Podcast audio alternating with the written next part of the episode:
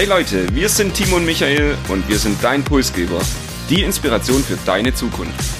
Wir wollen dir jede Woche Impulse und Inspiration mitgeben, dich mit deiner Zukunft zu beschäftigen und diese aktiv zu gestalten. Und jetzt viel Spaß mit der nächsten Episode deines Pulsgebers.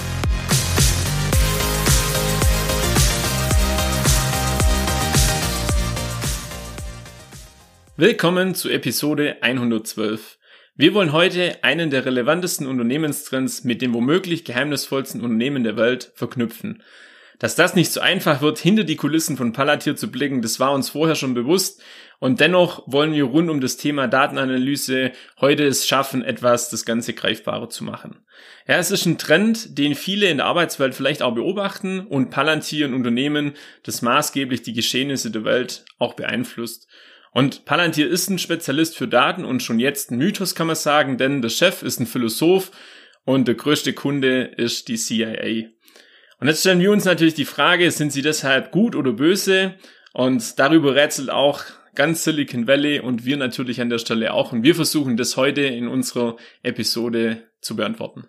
Bevor wir aber in das Unternehmen Palantir ja detaillierter einsteigen, müssen wir uns erstmal mit dem Thema Data Analytics in Unternehmen beschäftigen. Denn das ist der zugrunde liegende Trend. Nicht wenige sprechen dabei ja wahrscheinlich von dem Wettbewerbsvorteil der Zukunft und ja, wir kennen das alle. Heute werden viele Entscheidungen noch auf Basis von Bauchgefühl, subjektiven Erfahrungen getroffen.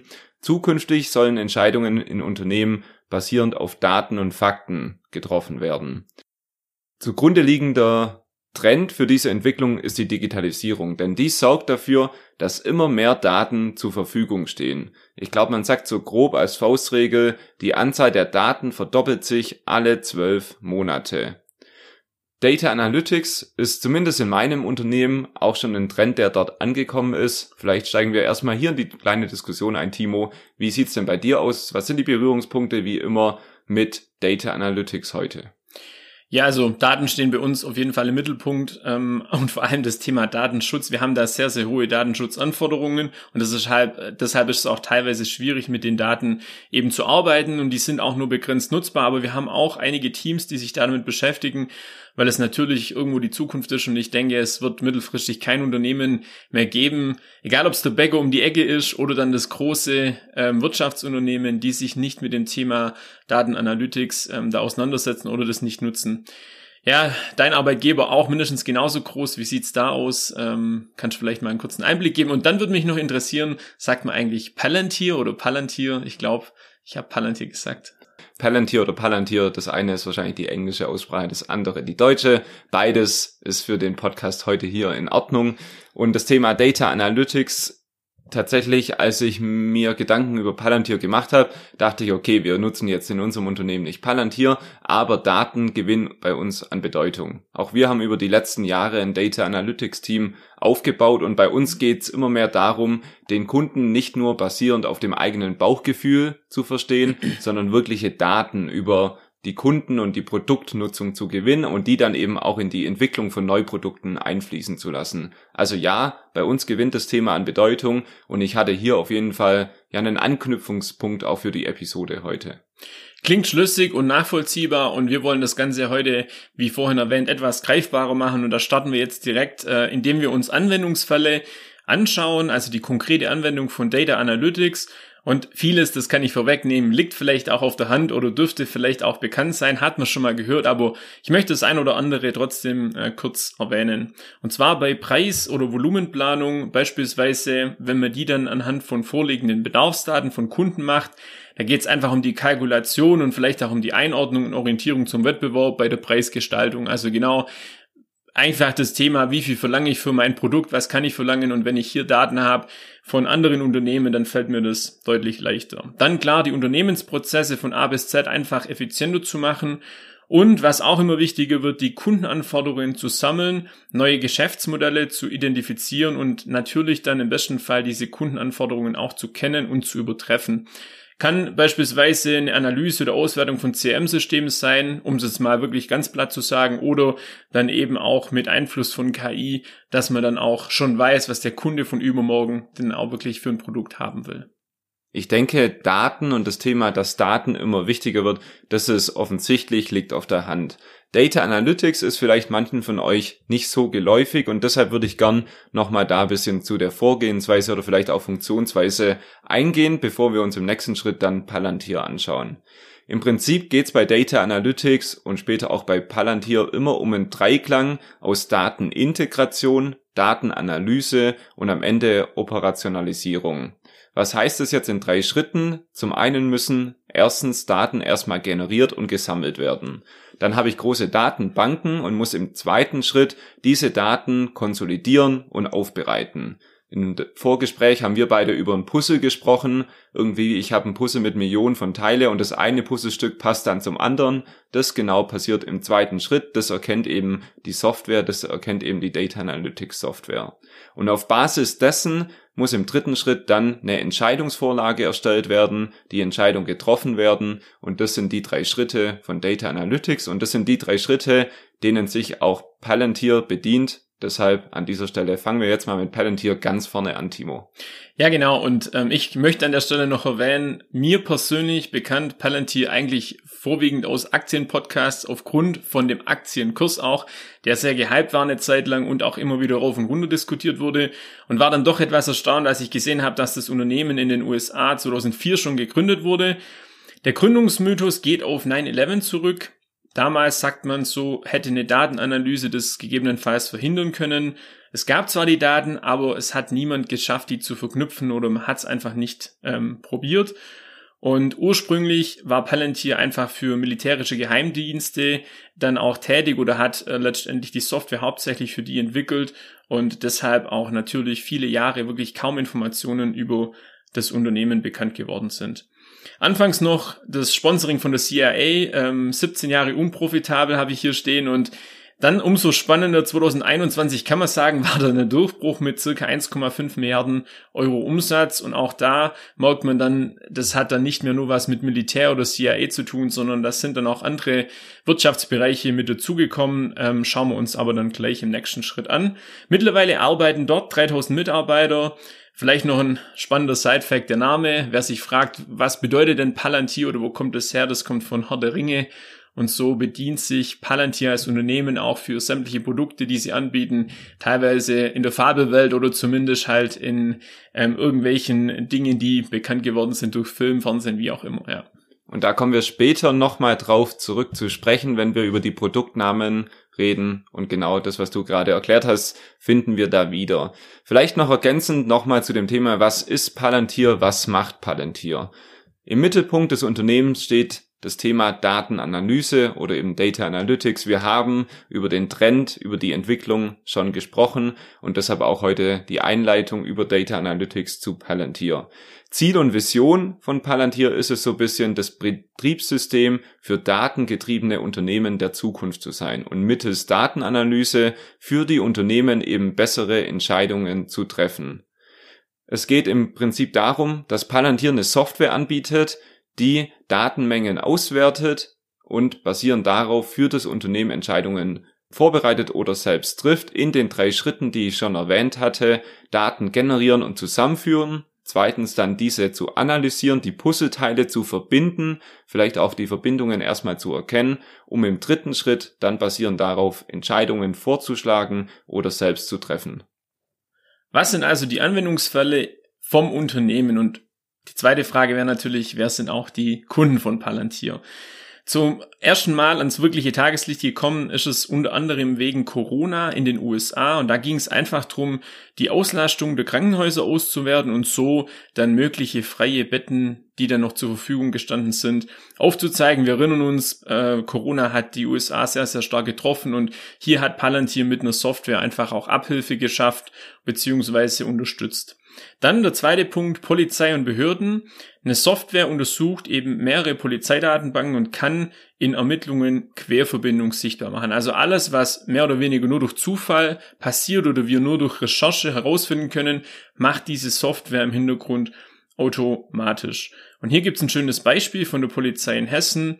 Ähm, die Software nennt sich Hessen Data oder Hessen Data und ähm, die ermöglicht den Zugriff auf verschiedene Datenbanken. Also beispielsweise Kriminalfälle und Fahndungen sind in einer Extra-Datei archiviert. Dann haben wir die Telefonüberwachung, ausgelesene Handys, mögliche Verdächtige oder dann eben auch die Daten aus sozialen Medien. Und das sind diese Quellen, die dann diese Datenbank zusammen sortiert und dadurch eben auch diese Querverbindungen herstellen kann und es gibt da auch tatsächlich Erfolge, unter anderem der Missbrauchskomplex in Bergisch Gladbach hat zu einer Festnahme von 439 Personen geführt, die mit Kindesmissbrauch im Internet eben auffällig geworden sind und hier hat auch die Software im Hintergrund maßgeblich unterstützt. Dann ein verhinderter Terroranschlag in Kassel und auch ein Schlag gegen das Duisburger Rockermilieu, kann man sagen, gehen auf Erfolge mit oder durch die Software zurück. Polizei und Behörden sind womöglich das größte Standbein auch für Palantir,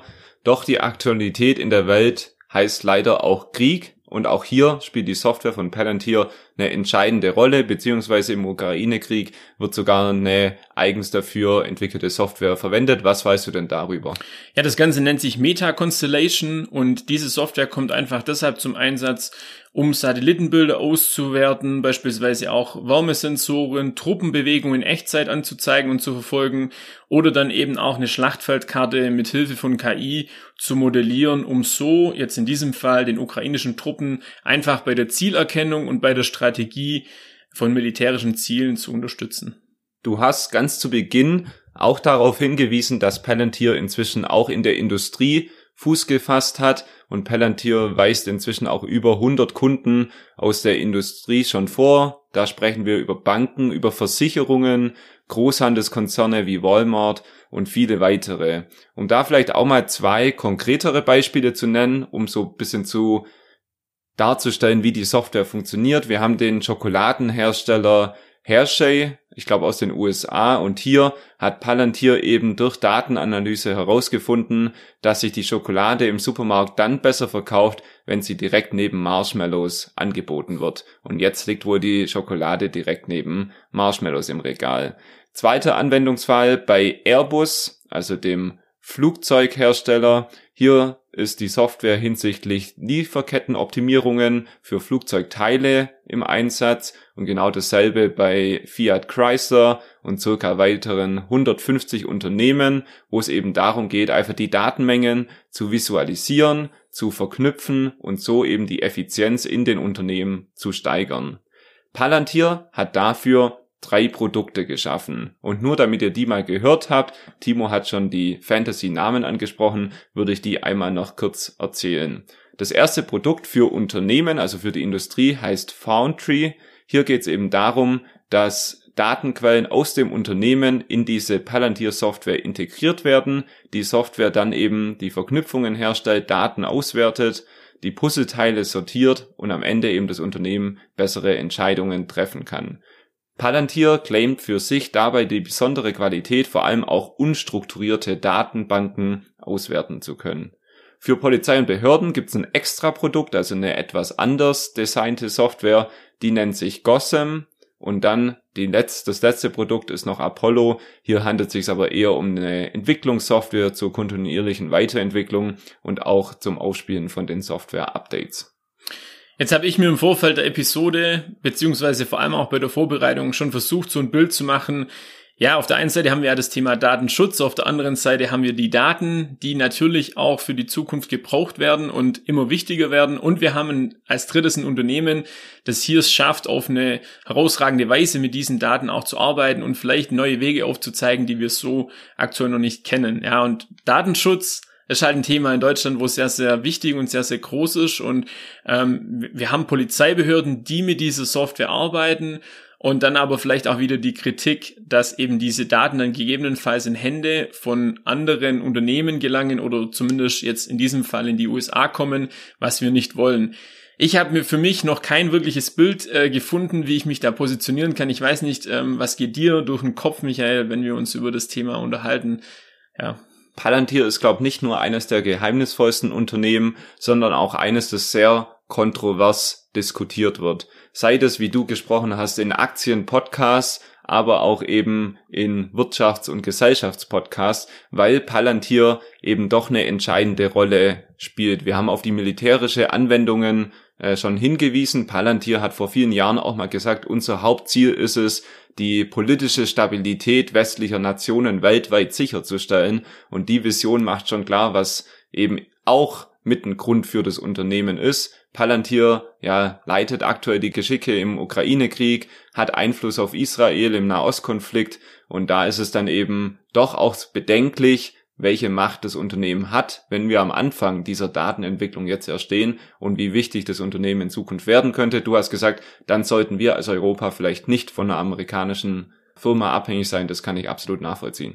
Genau, das wäre die eine Seite der Medaille. Oder dann zu sagen, okay, wenn die jetzt schon eh so viel Einfluss haben, gerade diese Beispiele, die genannt wurden, wenn wir dann uns dem verwehren und diese Software nicht nutzen können, das Know-how nicht nutzen können, werden wir vielleicht abgehängt oder haben eben nicht diese Möglichkeiten auch bei dem Thema ähm, innere Sicherheit oder äußere Sicherheit. Und da bin ich noch nicht ganz entschlossen, was da die richtige Position ist. Ich glaube, kann man, kann man sich heute auch keine Meinung dazu bilden, aber es ist auf jeden Fall spannend, diese verschiedenen Blickwinkel auch mal äh, zu diskutieren oder anzuteasern. Ganz spannend auf jeden Fall, das möchte ich an der Stelle noch erwähnen, aktueller Fall 2023, auch der Bund hat sich mit dem Thema beschäftigt und die rücken jetzt aber doch von Palantir erstmal ab. Es wird keine bundesweite Einführung von Palantir als Polizeianalyse-Software geben. Das sind die Zweifel und Bedenken einfach noch zu groß. Es bleibt bei einzelnen Ländern, so weiß ich zumindest, die diese Software nutzen, aber generell wird es noch nicht flächendeckend in Deutschland dann eingeführt. Das war also Episode 112, unser Versuch, hinter die Kulissen eines der geheimnisvollsten Unternehmen der Welt zu schauen, wie ihr gehört und wahrscheinlich auch empfunden habt, ist es gar nicht so einfach, in das Unternehmen tiefer einzutauchen und das Unternehmen sorgt auch dafür, ja, dass vieles nur auf der Metaebene diskutiert wird. Über die Software findet man fast gar keine Details. Ähm, deshalb unser Versuch und hoffentlich der Impuls, zumindest das Interesse und die Kenntnis über das Unternehmen geweckt zu haben. Wir haben jetzt nochmal eine dreiwöchige Pause, bevor wir dann Mitte Dezember das Jahr mit unserer traditionellen Glühwein-Episode aufarbeiten. Und da haben wir dieses Jahr so einiges zu besprechen, Timo. Da darfst, du dich drauf freuen, da dürft ihr euch darauf freuen. Und damit ihr das nicht verpasst, abonniert den Pulsgeber Podcast und erzählt euren Lieblingsmenschen davon. Habt eine besinnliche und friedliche Adventszeit.